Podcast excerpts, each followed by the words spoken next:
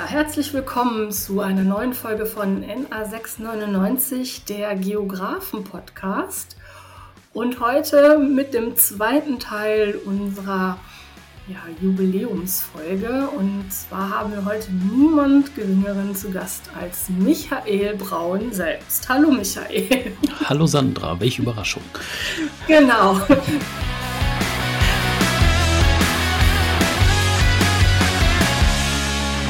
Wie angekündigt, ja, mein Kompagnon hier, mein Podcast-Buddy, beziehungsweise der Erfinder und Ideengeber dieses äh, Podcast, erzählt uns heute mal ein bisschen über sein berufliches äh, Leben, beziehungsweise seinen beruflichen Werdegang. Und da fangen wir genauso mhm. an wie immer. Michael, stell dich doch mal kurz vor und erzähle unseren Hörerinnen, was du aktuell machst. Ja, gerne. Äh, ich bin Michael Braun, ähm, habe Geografie studiert in Bochum, so wie Sandra. Ähm, Geografie studiert von 95 bis 2004, also relativ lange. Und habe noch ein zweites Studium gemacht, ähm, Pädagogik von 98 bis 2008. Das hat sich so ein bisschen überschnitten, kann ich nachher noch ein bisschen was zu sagen. Das hatte eigentlich formale Gründe, Thema Hauptfach und Nebenfach. Ähm, genau, ich habe aber ähm, nebenbei auch schon immer gearbeitet. Also ich habe ähm, 95 auch parallel zum Studium angefangen, bei der Zeitung zu arbeiten, bei der WAZ als freie Mitarbeiter und habe das dann während des Studiums immer so ein bisschen weitergemacht, weil ich gedacht habe, ist auch spannend, ähm, kannst du nachher immer noch mal gucken, was möchtest du dann ähm, machen? Möchtest du im äh, Bereich Geografie arbeiten oder eben im journalistischen Bereich oder im pädagogischen Bereich? Ähm, ja, es ist immer so ein bisschen auch eine Mischung, also es fallen immer so ein paar Sachen noch mit rein, aber der Fokus liegt schon auf dem Thema Medien. Also ich sage immer gerne, ich mache irgendwas mit Medien, dieser Klassiker. genau, ähm, das ist es eben auch. Also ich habe eine kleine eigene Agentur in Waldrop äh, mit vier Mitarbeitern, wo wir eben ähm, tätig sind im Bereich äh, Texten, äh, Fotos, Video, ähm, Webseiten oder eben auch das Thema Podcast. Und genau, da sind wir jetzt auch äh, heute noch unterwegs. Mhm. Ihr sitzt wo? Ja, wir sitzen in Waldrop, das ist ja. äh, nördlich von Dortmund. Und ähm, genau, das, die Uni ist ja, oder die Bochumer Uni ist ja eine Pendler-Uni, das heißt, ich bin auch immer hin und her gefahren. Ich bin nicht nach Bochum gezogen fürs Studium, sondern wir sind dann immer von Waldrop ausgefahren. In den ersten zwei Semestern, glaube ich, mit einem Schulfreund ähm, zusammen immer mit der Bahn gefahren. Also erst ähm, mit dem Bus von Waldrop nach Dortmund-Mengede und dann von Dortmund-Mengede mit der Bahn nach Herne und von Herne aus mit der U35 dann bis zum Ende in den Bochumer Süden zur Uni. Also es waren immer so anderthalb Stunden oder so. Das war uns dann irgendwann aber auch zu viel. Ja. So dass wir dann mit dem Auto gefahren sind in das wunderbare Parkhaus an der Ruhr-Uni. genau, ich frage mich gerade, ob das mittlerweile auch saniert wurde. Die Uni erlebt ja gerade so ein bisschen, äh, was heißt ein hm. bisschen, wird ja viele Gebäude werden ja äh, kernsaniert beziehungsweise hm. abgerissen und dann nochmal äh, neu aufgebaut. Ähm, hm. Und äh, ja, genau. Daran erinnere ich mich auch noch an diesen irren Zeitaufwand. Das war dann hinterher auch mit einem Grund, warum ich ähm, nicht mehr in Herten gewohnt habe, mhm. weil obwohl Herten nur lächerliche, ich glaube 22 Kilometer von Bochum entfernt ist, ähm, mhm. hat die Fahrt mit den öffentlichen Verkehrsmitteln anderthalb Stunden gedauert. Mhm. Das äh, tut es heute auch noch. Ja, ja bei uns war es halt genauso. Also 25 Kilometer waren es, glaube ich. Ja. Und ja, fast anderthalb Stunden eben mit äh, ÖPNV und mit dem Auto knapp 20 Minuten. Also das ja. war, irgendwann war es halt ein Argument, dass man zu zweit oder zu dritt halt gefahren ist. Auch wenn man jetzt vielleicht nochmal irgendwie eigentlich erst zwei Stunden später musste oder so, da konnte man auch noch irgendwas anderes machen in der Bibliothek oder sowas. Ja. Das war auf jeden Fall angenehmer, als tatsächlich dann ähm, äh, da zu fahren, weil du hast dann auch nochmal in Menge vielleicht eine Bahn verpasst oder die ist gar nicht gekommen oder sonst irgendwie. Also immer alles mit Drama. Das war uns ja. dann irgendwann zu viel. Zumal du ja auch, also wir hatten ja auch diese Einführungsveranstaltung oder diese Vorlesungen, die waren ja auch früh morgens. Also es war ja auch irgendwie um 8 Uhr oder so. Das heißt, du bist irgendwie um 6 Uhr losgefahren oder sowas, ja. um rechtzeitig anzukommen. Nicht, dass du da irgendwo reinschneist um halb neun, wo du direkt dann äh, auch auffällst und alle nach oben gucken und sagen, warum kommt der eigentlich so spät? Ja, genau. Mhm. Ja. Das stimmt.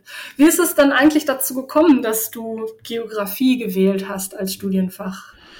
Mm, also ich habe äh, vorher Zivildienst gemacht. Ich habe 94 Abitur gemacht und dann Zivildienst. 15 Monate war das ähm, mit einem Schulfreund zusammen im Altenheim. Und da haben wir halt überlegt, was wir nach dem Zivildienst machen wollen. Ähm, wir haben beide dann eben auch schon für ähm, Tageszeitungen gearbeitet, also beide auch in Waldrop, aber in zwei verschiedenen Redaktionen. Das gab es mhm. damals noch, einmal die Watz und dann im äh, äh, Zeitungshaus Bauer.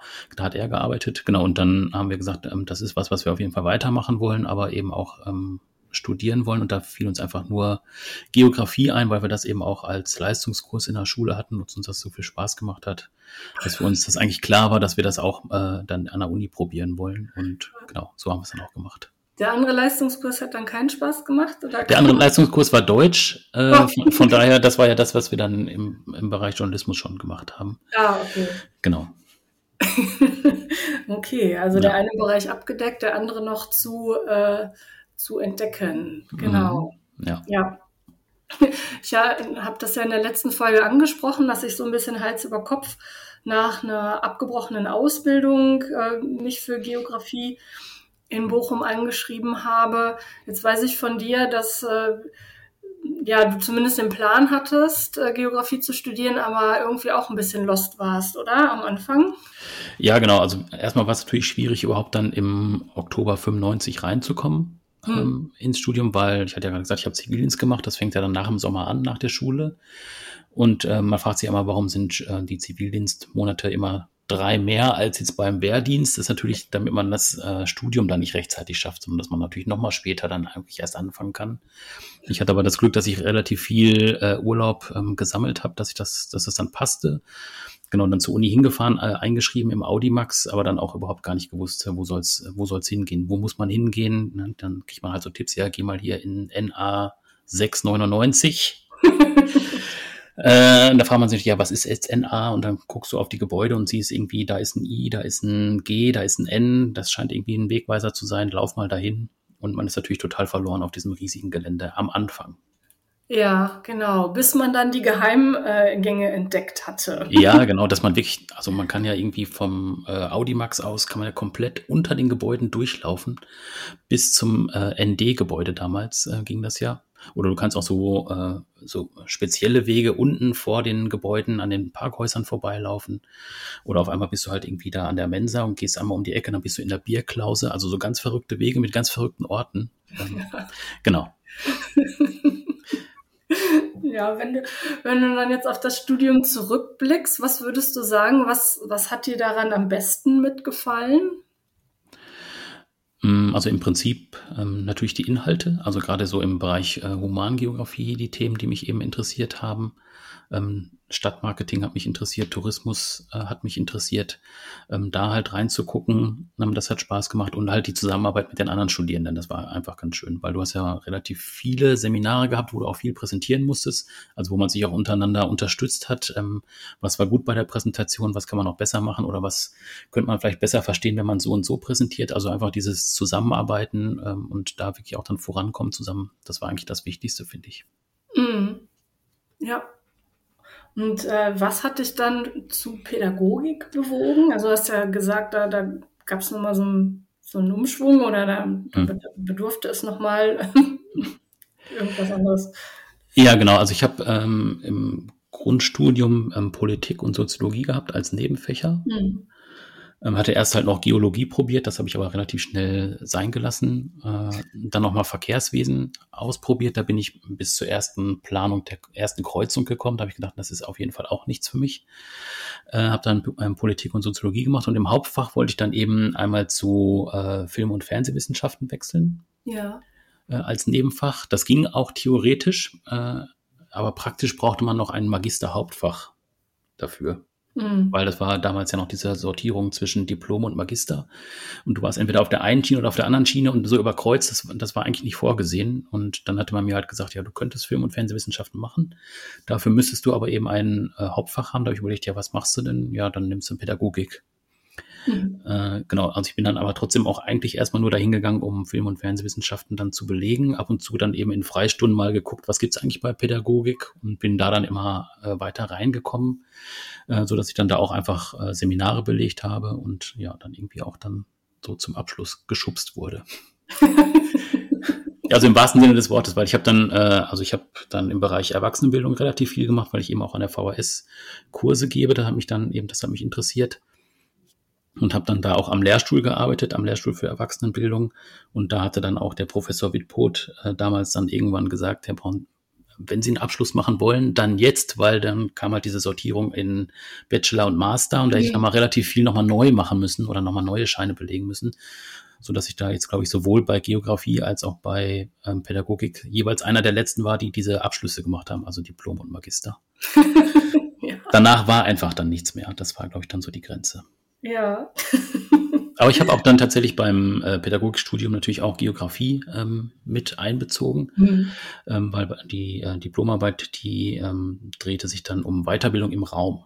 Also wie verteilt sich tatsächlich Weiterbildung im Raum, wenn man jetzt an eine äh, Volkshochschule denkt, die irgendwo sitzt? Ähm, Gibt es da irgendwie Beobachtungen, äh, wie das Einzugsgebiet ist oder sind Leute vielleicht benachteiligt, weil da kein Standort der VHS ist? Also das auch ja. dann tatsächlich mit einzubeziehen. Also da war auch Geografie mit drin. Ja. Ja, ah, das ist ja das, äh, das Gute an der Geografie. Ne? Man kann mhm. sie ja, man kann sie ja, ja überall mit, äh, mit reinbringen. Mhm, genau. Ja. ja. Wie kam es denn dann dazu, dass du dein Medienhaus gegründet hast? Mhm, also ich hatte ja parallel schon immer ähm, für die Zeitung gearbeitet. Das hat sich ja. schon mal so ein bisschen weiterentwickelt. Habe dann eben auch mit ähm, anderen Kollegen zusammen ähm, andere Auf, äh, Aufgaben noch übernommen oder Aufträge übernommen, ähm, wo ich auch gemerkt habe, das macht einfach Spaß irgendwie und das läuft auch. Und dann war für mich die Entscheidung dann irgendwie klar, ich mache das auch weiter, ähm, obwohl ich jetzt eben dann noch an der Uni unterwegs bin, habe die Studiengänge aber trotzdem auch abgeschlossen. Ich hätte auch sagen können, ich höre jetzt einfach auf, weil das andere funktioniert. Mhm. Und das wollte ich aber auf jeden Fall machen, weil eben das Interesse da war. Und ja, du hörst natürlich dann auch irgendwie nach, weiß ich nicht, zehn, elf Semestern äh, nicht auf, sondern ziehst das dann noch bis zum Ende durch. ja. ja. Euch gibt es dann seit, seit wann oder das Medienhaus gibt es seit wann? Ähm, 2007. Ähm, also eigentlich, also angefangen sind wir 2001 das erste Büro zu beziehen, aber das war ja. tatsächlich dann noch stark eben äh, ja mehr so nebenberuflich und dann eben 2007, da war ich mit Geografie ja fertig und mit Pädagogik fast durch, ähm, haben wir dann eben ja im Prinzip nochmal äh, sind wir neu gestartet oder größer gestartet und haben dann ähm, den Fokus eben auf das Thema Medien gelegt. Also seit 2007 sind wir jetzt mit dem eigenen Büro unterwegs ähm, an verschiedenen Standorten und jetzt haben wir eben auch ein eigenes Bürogebäude. Das haben wir von der Bahn gekauft, also so ein altes Stellwerkgebäude, was wir dann so ein bisschen saniert haben. Genau, das wollte ich nämlich gerade sagen. Du musst ah. sagen, wo ihr denn sitzt, weil das ist wirklich total außergewöhnlich. Ja, genau. Also das ist ein altes Stellwerkgebäude, was wir von der Bahn erworben haben. Also das ging damals irgendwie auch durch die Zeitung, dass ähm, die Bahn keine Nachnutzung findet für das Gebäude und das am liebsten abreißen würde. Und dann haben wir gesagt, ja, wir würden es gerne nachnutzen, also wir würden das gerne mieten als Bürogebäude. Und dann haben die gesagt, ja, äh, wir würden es aber nicht so gerne vermieten, sondern verkaufen. Und mhm. gesagt, ja, wir würden es gerne kaufen. Und dann haben die gesagt, ja, aber da müssen wir so ein Bieterverfahren und äh, ja, das hat sich alles ein bisschen hingezogen, aber letztlich haben wir halt den Zuschlag bekommen, das dann saniert und jetzt sitzen wir da in dem Gebäude und ja, genau, wenn man jetzt Fenster aufmacht und die Hand raushält, dann kann man eigentlich fast den Zug anfassen. Ja. Äh, man kann aber trotzdem auch gut arbeiten. Also es ist jetzt nicht so, dass irgendwie, wenn jetzt ein Zug kommt, dass ich dann aufhören muss mit Arbeiten oder telefonieren oder sonst irgendwie was. Solange die Fenster zu sind, kann man sich eigentlich ganz normal unterhalten und ganz normal arbeiten. Ja, ja. Also ich war ja schon dort vor hm. Ort. Hm. Also es ist wirklich äh, toll.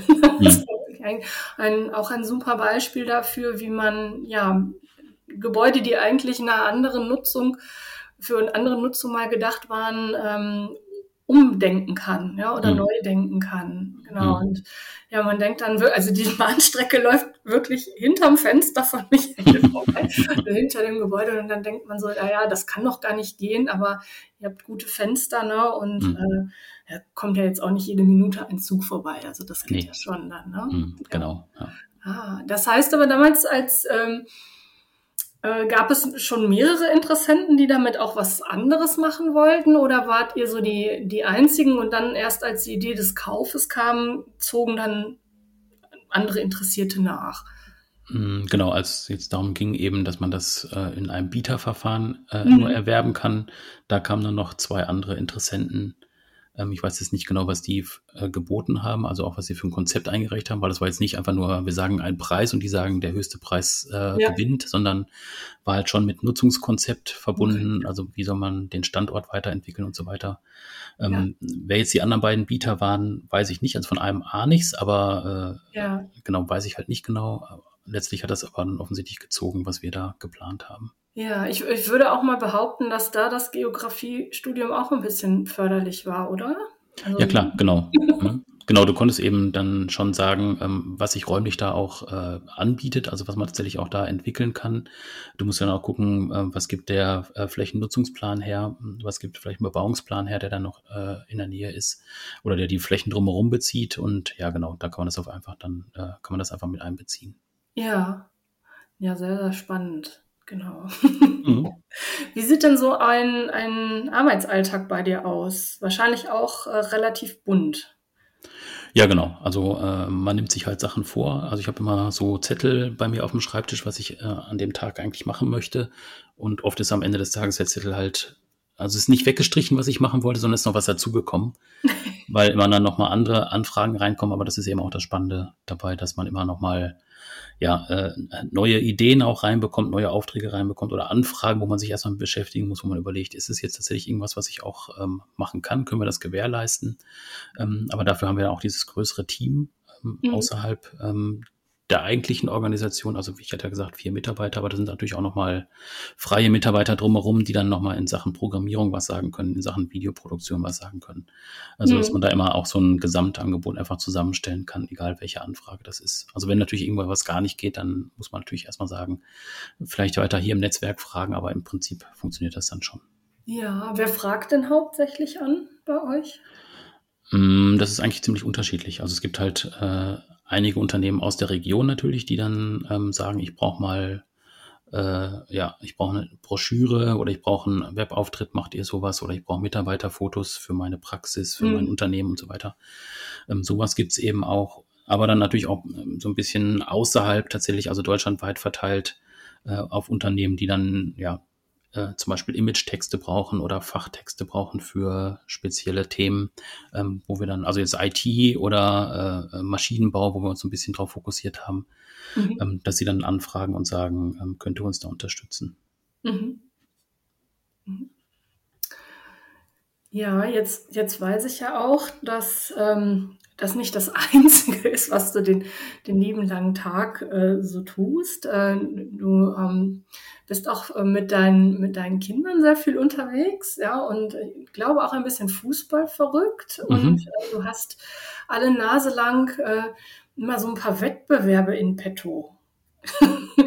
wo du nämlich auch mal mit deinem Sohn was zusammen gemacht hast, richtig? Ja, genau. Also Fußball ist natürlich ein Thema. Wenn man im Ruhrgebiet lebt, dann hat man da zwangsläufig mit zu tun. Äh, genau. Ähm, und wir haben äh, ja eine Dauerkarte für den BVB sind da häufiger. Ähm, der David ist hier jetzt auch Fußball interessiert, ohne dass ich ihn da jetzt hingeschoben habe. Also erst war er tatsächlich überhaupt gar nicht interessiert und irgendwann kam es halt dann, dass er da auch mal mit wollte. Ja, und ähm, aktuell haben wir eben einen ein Stadt, Stadtteilhistoriker-Projekt laufen, mhm. wo wir eben uns auch die Beziehung angucken von Stadtentwicklung und Fußball. Also wie hat sich Stadtentwicklung äh, bedingt durch den eben Fußball? Ähm, also wie sind Plätze entstanden im Stadtgebiet? Ähm, vielleicht auch in Anlehnung, jetzt gerade wenn man hier aufs Ruhrgebiet guckt, in Anlehnung an den Bergbau. Also wo ist vielleicht eine Zechenanlage entstanden, dann eine Zechensiedlung, dann vielleicht nochmal ein Fußballplatz zur, ähm, ja, zum, zum Privatvergnügen dann eben der Bergleute, dass sie da nochmal spielen können. Also solche Beziehungen gucken wir uns gerade an und das Projekt läuft jetzt noch bis April und macht auf jeden Fall großen Spaß. Mhm. Wie kann man sich das dann vorstellen? Also arbeitet ihr da jetzt dann kontinuierlich äh, zusammen und erarbeitet Texte oder geht ihr raus und fotodokumentiert ihr das oder was, was macht ihr da? Ja, im Moment sind wir hauptsächlich äh, unterwegs, erstmal die Sachen zu recherchieren. Also jetzt mhm. im Stadtarchiv zum Beispiel mal Karten angucken. Also wie sieht eine Karte von äh, 1800 so und so aus? Ähm, wie hat sich das dann entwickelt? Und 1910, als dann der Bergbau in Waldrop angekommen ist, ähm, wie war es dann eben nach dem Krieg? Also wo haben sich dann tatsächlich dann auch mal Plätze aufgetan? Also einfach so Kartenstudium sozusagen, was wir dann machen und eben so ein klassisches Quellenstudium in die mhm. Archive der Vereine gehen und zu gucken, wie hat sich es da entwickelt. Also gerade dann auch nochmal das Thema äh, DJK, Teutonia ist hier ein Verein, mhm. der ja dann äh, zur NS-Zeit auch äh, aufgelöst wurde sich dem anderen Verein angeschlossen hat und dann tatsächlich irgendwann auch wieder neu gegründet wurde. Also auch solche Entwicklungen mal mit anzugucken. Was ist tatsächlich da auch passiert, was dann eben die Vereinsentwicklung und dann eben auch die Sportstättenentwicklung dann auch bedingt hat. Ja. Weiß dann schon dein Sohn, was er später mal machen möchte? du schubst ihn so gerade sanft Richtung Geografiestudium.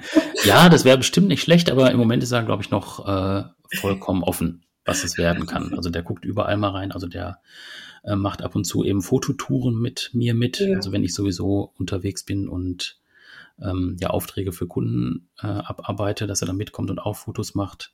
Mhm. Oder eben jetzt dieses ähm, Stadtteilhistoriker-Projekt, wo er dann auch nochmal so ein bisschen äh, ja so Quellenrecherche und sowas mitbekommt. Ja. Oder guckt auch mal bei, die, bei der Firma der äh, seiner Mutter mit rein, also bei meiner Frau im Unternehmen. Also der guckt sich alles mal an, äh, ist auch richtig, glaube ich, einfach zu gucken, was interessiert ja. einen, wo hat man einfach Spaß dran. Und der hat ja auch noch drei Jahre Schule vor sich, von daher. Genau, dann hat er auf jeden Fall schon mal eine gute Grundlage. Ne? Das finde ich, mhm. find ich fantastisch. Also das, mhm. was wir auch in der letzten Folge besprochen haben, ne? so mit, mit besondere Fähigkeiten, die man, die man auch dann bräuchte oder Grundlagen halt auch im Studium, falls er sich für ein Studium ähm, entscheiden sollte, dann ist er da auf jeden Fall schon mal richtig gut vorbereitet. Mhm. Ja, genau. Ja, jetzt hast du vorhin ja auch ähm, so in einem Nebensatz äh, VHS-Kurse erwähnt. Da weiß ich ja auch, dass du da sehr aktiv bist und ähm, ich lese ständig über mal VHS-Kurse, äh, die du, die du gibst. Ähm, was ist das im Kern? Also welche Kurse gibst du da? Mm, also ich bin in, im Bereich IT äh, unterwegs. Also das mache ich schon, weiß ich, über 25 Jahre, glaube ich, hier bei der VHS. In Waldrop mache das jetzt auch an anderen Städten. Ähm, aktuell machen wir Kurse zum Thema KI. Also wie kann ich mhm. diese klassischen, gerade in aller Munde seienden äh, Tools, ChatGPT zum Beispiel einsetzen für mich selbst. Was ist das überhaupt? Wie kann das funktionieren? Ähm, das gucken wir uns ein bisschen an, also immer so auf die aktuellen Themen zu gehen. Also wir haben jetzt in der Pandemiezeit zum Beispiel auch relativ viel einfach Zoom-Kurse angeboten, mhm. weil ja dann, ähm, also man konnte ja nicht rausgehen, man konnte seine Familie nicht treffen und wir hatten ähm, eben die Resonanz bekommen, dass Leute zumindest dann digital ihre äh, Verwandten sehen wollten. Also jetzt gerade auch ältere Leute, die dann gesagt haben, ja, ich würde gerne meinen Enkel sehen, ich darf den aber nicht sehen oder ich komme mhm. da gar nicht hin, wie können wir das machen? Die dann auch wirklich einfach so engagiert waren und gesagt haben, ich, na, ich muss mir das jetzt drauf schaffen, damit ich zumindest so die Möglichkeit habe. Äh, das waren irgendwie auch sehr, sehr interessante Kurse, interessante Zeiten und ja immer so, so tagesaktuelle Sachen, die aus dem IT-Bereich einfach dann ähm, relevant sind, die ja. bereiten wir eben als Kurse auf. Oder eben auch Drohnenkurse, wo wir dann rausgehen und mit Leuten. Ich wollte gerade sagen. genau, wo wir dann irgendwie äh, Drohnen auch fliegen lassen, auch sagen, wo darf man fliegen, wo darf man nicht fliegen, was braucht man für Lizenzen, um äh, in die Luft zu gehen. Ähm, und solche Sachen gucken wir uns dann eben auch an. Ja, ja, ich, ich komme immer nur mit Drohnen in Berührung auf, auf irgendwelchen Festivals, wo dann hm. äh, gerne mit, mit Drohne gefilmt wird, aber das ähm, natürlich strikt verboten ist. Nicht gemacht werden darf, aus diversen Gründen. Mhm. Genau. Mhm. Ja. Stimmt, der Drohnenkurs, der ist mir gerade auch noch eingefallen. Mhm. Ja. Mhm. Und ich nehme auch mal an, dass so der, der ganze Mischmasch aus allem, ähm, das ist, was ähm, was dich so richtig motiviert dann und auch antreibt, oder? Mhm, genau, ist einfach diese Mischung, das ist einfach das Schöne, dass man da immer mal gucken kann, wo habe ich heute Lust zu, ähm, also abgesehen von den Sachen, die gemacht werden müssen, halt auf die anderen nochmal, auf die anderen Sachen nochmal zu gucken, ähm, was kann man machen, was macht irgendwie Spaß? Und ich habe mir das so ein bisschen vorgenommen, halt jedes Jahr ein so ein Projekt zu machen, wo man jetzt nicht irgendwie guckt, das muss jetzt das große Geschäft werden, sondern das macht vielleicht einfach Spaß also wir haben schon mal irgendwie ein Buch produziert zu den Waldropper Straßennamen, irgendwie, weil das gerade häufiger angefragt war.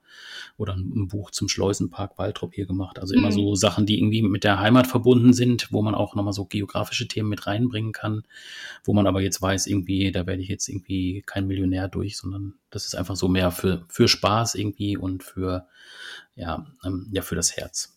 Ja, deshalb gibt es ja auch diesen Podcast. Ja, genau. Das ist eigentlich dein Projekt vom, äh, vom letzten Jahr, wo du gedacht hast, jetzt möchte ich doch gerne mal diesen Geografie-Podcast in Angriff nehmen. Mhm, ja. Gehört das auch dazu? Also war das wirklich auch so, so die Sache, wo du gesagt hast, das äh, ist eines der Dinge, die so ein Spaßprojekt?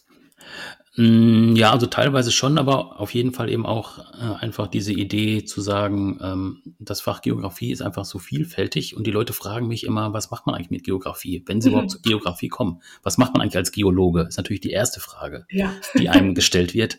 Dann sagt man, nee, man ist ja kein Geologe, sondern ne, genau, ja. Äh, genau, und das einfach mal darzustellen, irgendwie ähm, war halt die Idee, das über das Thema Podcast zu produzieren, ähm, war dann einfach naheliegend und ja, bin natürlich froh, dass du zugesagt hast und dass wir das zusammen machen. Ja, genau. Jetzt stell dir mal vor, ich hätte das nicht. ja, genau. dann würden wir jetzt hier nicht sitzen. Das stimmt, genau. Mhm. Und das hat sich ja auch äh, relativ schnell recht, äh, recht gut gefügt. Also ich hatte mhm. genauso viel Spaß an dem Thema, sonst mhm. hätte ich es ja auch nicht, äh, auch nicht gemacht. Genau. Und dann kam auch relativ schnell die Aufteilung, wer macht was oder ne, das äh, ja. oder was heißt, das hat sich einfach so mit ergeben, so es lief einfach. Genau. Ja, genau. Ja, das, genau, das finde ich einfach äh, auch ganz angenehm, dass man nicht sagen muss, äh, kannst du das oder das machen oder äh, das hier muss noch gemacht werden, sondern einfach irgendwie, also es kommt immer die Meldung, ich habe das und das schon mal gemacht. Ja. Also genau, dass das immer dann einfach schon einfach erledigt ist. Ja. Das genau. funktioniert ganz gut. Und dass das halt auch ohne Druck ist. Ne? Du hast ja gesagt, mhm. ein Spaßprojekt auch ohne, ohne ähm, Hintergedanken großartig oder ohne, ohne daraus irgendetwas zu machen, was sich monetarisiert, mhm. wie auch immer, sondern einfach aus Spaß und der Freude. Und ich denke, das ist uns, äh, ist uns gut gelungen. Mhm, genau. ja, genau. Äh, möchtest du denn noch unseren Hörerinnen und äh, Geografiestudierenden oder angehenden Studierenden etwas mit auf den Weg geben? Ja, ich habe überlegt, ob es noch irgendwie was Neues gibt, was wir noch nicht in den 26 Folgen vorher hatten, äh, als Tipp. Also ich kann natürlich auch sagen, ne, rausgehen, äh, ähm, Exkursionen machen und so weiter. Ähm, also was ich jetzt von meiner Seite aus sagen kann, ist eben das, was ich auch ähm, selber gemacht habe, nebenbei noch was anderes zu machen. Also da auch nochmal den Blick zu haben, was gibt's vielleicht noch, was können wir vielleicht noch machen. Ähm, auch wenn das jetzt so abwegig klingt, dass man sagt, ich mache jetzt ähm, ja, zwei oder drei Sachen nebeneinander. Es gibt immer wieder irgendwo eine äh, Verknüpfung, wo man sagen kann, ach ja, das weiß ich aus dem Studium, das kann ich jetzt hier gut gebrauchen. Oder ich habe ja da mal einen Artikel geschrieben, das würde jetzt ganz gut für meine äh, Arbeit passen. Und es gibt immer wieder Verknüpfungen mhm. ähm, unter diesen Sachen und das würde ich halt einfach immer empfehlen, dass man da nochmal auch mehrgleisig fährt und ähm, ja einfach den Blick offen hält für andere Sachen, die einen noch interessieren kann.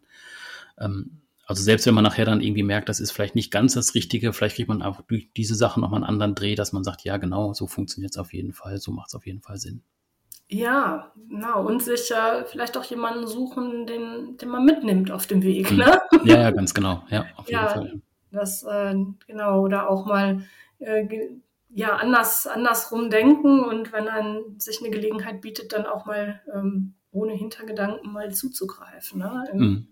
Genau, wie du sagtest, ja, im, im schlimmsten Fall wird es halt eine Erfahrung und dann ähm, kann man es vielleicht irgendwann anders nochmal noch mal gebrauchen. Ja, ja, genau. Genau, das ist ja das, was ich am Anfang gesagt habe, was mir am mhm. Studium so gut gefallen hat, also diese Zusammenarbeit. Ich meine, wir haben ja auch einige Sachen zusammen gemacht. Das äh, stimmt. Wir waren ja, wir waren ja auch auf Exkursionen zusammen. Ja. Also die Exkursionen, das waren jetzt so Tagesexkursionen ähm, im Ruhrgebiet.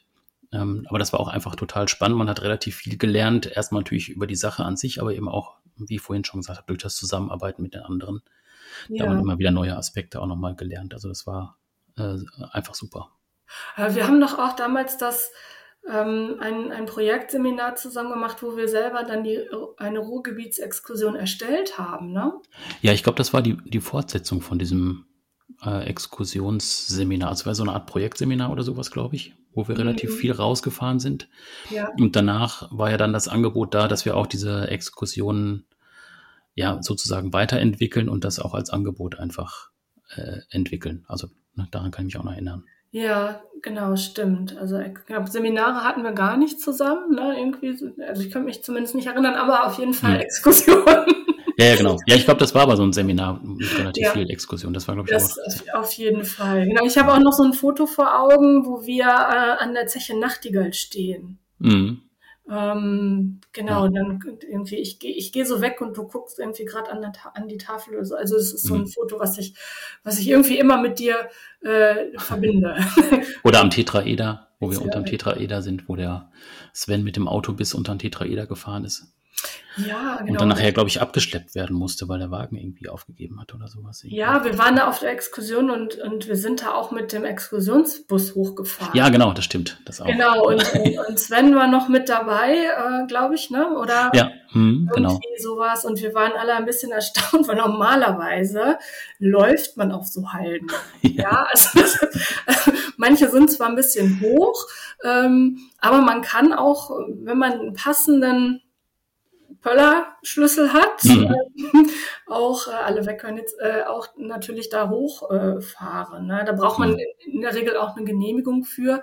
Ähm, das ja. weiß ich, ähm, weil aktuell die Reisebegleitung, die ich mache durchs Ruhrgebiet, auch auf die Halle Hohewart in Herten fährt. Ah. Und ähm, da muss man sich dann äh, im Besucherzentrum melden und bekommt dann eine Genehmigung und auch ein einen Schlüssel dafür, um diese Pöller wegzumachen. Und wir fahren da mit einem Reisebus hoch. ähm, das ist dann, es hat dann noch mal irgendwie ein bisschen was, ähm, aber ein Aufstieg würde viel zu lange dauern. Also das ist ja dann schon so ein halbes Tagesprogramm ähm, und das ist zeitlich dann einfach nicht drin. Deshalb hat man sich entschlossen und es ist ja auch möglich, dort mit einem Reisebus hochzufahren. Mhm. Also es, ähm, setzt dann den einen oder anderen Wanderer oder Mountainbiker, der dann mhm. halt, äh, spazieren geht oder Fahrrad fährt, äh, ein, ein bisschen in Erstaunen. Mhm. Aber für die Gäste ist das dann grandios. Sie sind äh, schnell oben und haben dann natürlich einen phänomenalen Überblick übers. Ja. Wobei mhm. ich mich damals auch gewundert habe. Also ich habe nicht gedacht, irgendwie, wir fahren da jetzt nicht hoch, oder? Und dann ist dann, naja. Doch, sind wir. Genau. Ja, genau. Ja. Okay, also vielleicht mag der eine oder andere ja auch mal berichten, wo er oder sie mal hochgefahren ist während äh, der Exkursion oder auch hingefahren ist. Äh, natürlich an der Stelle gerne auch nochmal erwähnt, wir suchen immer Gäste, mhm. die hier bereit sind, über ihren Lebens- und Berufsweg zu berichten. Und ja, an der Stelle. Da kommt der Postbote. Oder Paketbote. da kommt irgendwer, den ich wüsste nicht, wer kommen sollte, aber ah. ich glaube, das war ein guter Grund, jetzt hier auch Schluss zu machen. Für ja, mich. ganz genau. Okay. Alles klar. Dann danke dir mhm. und bis demnächst. Jo, bis dann. Tschüss. Tschüss.